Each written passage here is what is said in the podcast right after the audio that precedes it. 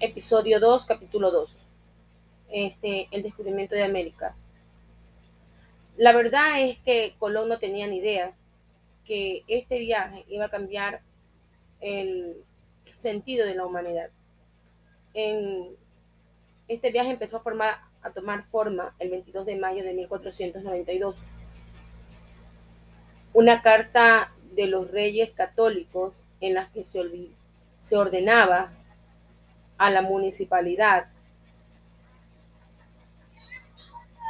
contribuir con dos embarcaciones para la expedición.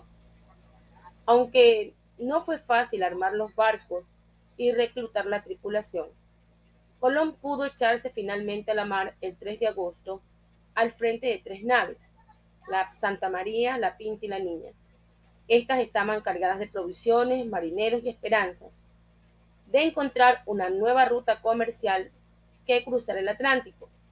Recordemos que los europeos tenían enfrentamientos con los turcos otomanos porque no les permitían atravesar el Mediterráneo para ir hacia la India o hacia la China a comprar especias, este, perfumes, telas y muchas otras cosas que eran muy apetecidas en ese tiempo.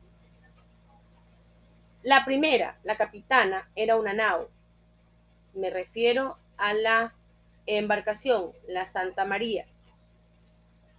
Las naos eran barcos de tres mastiles y velas cuadradas de tradición atlántica. Era pesada y robusta. Resultaban muy aptas para la navegación, la navegación larga. Por su parte, las carabelas eran más ligeras y maniobrables. Tenía dos o tres palos que se solían aparejar con velas latinas. Los principales conocimientos de Colón sobre el viaje y las distancias que recorrerían se basaban en dos hechos. Uno muy cierto, la esfericidad de la Tierra. Colón era uno de los que sostenía que la Tierra era redonda, mientras otros pensaban que nuestro planeta tenía forma cuadrada y que estaba sostenida por animales. Así pues, después de hacer una escala en las Islas Canarias el 6 de septiembre, la Armada tomó rumbo al oeste. El almirante calculaba que la distancia entre Japón sería de unas 700 leguas, por lo que cuando se superaron las 800 sin avistar tierra, tuvo que enfrentar el descontento de sus hombres, quienes deseaban abandonar la aventura porque cada vez parecía más temeraria.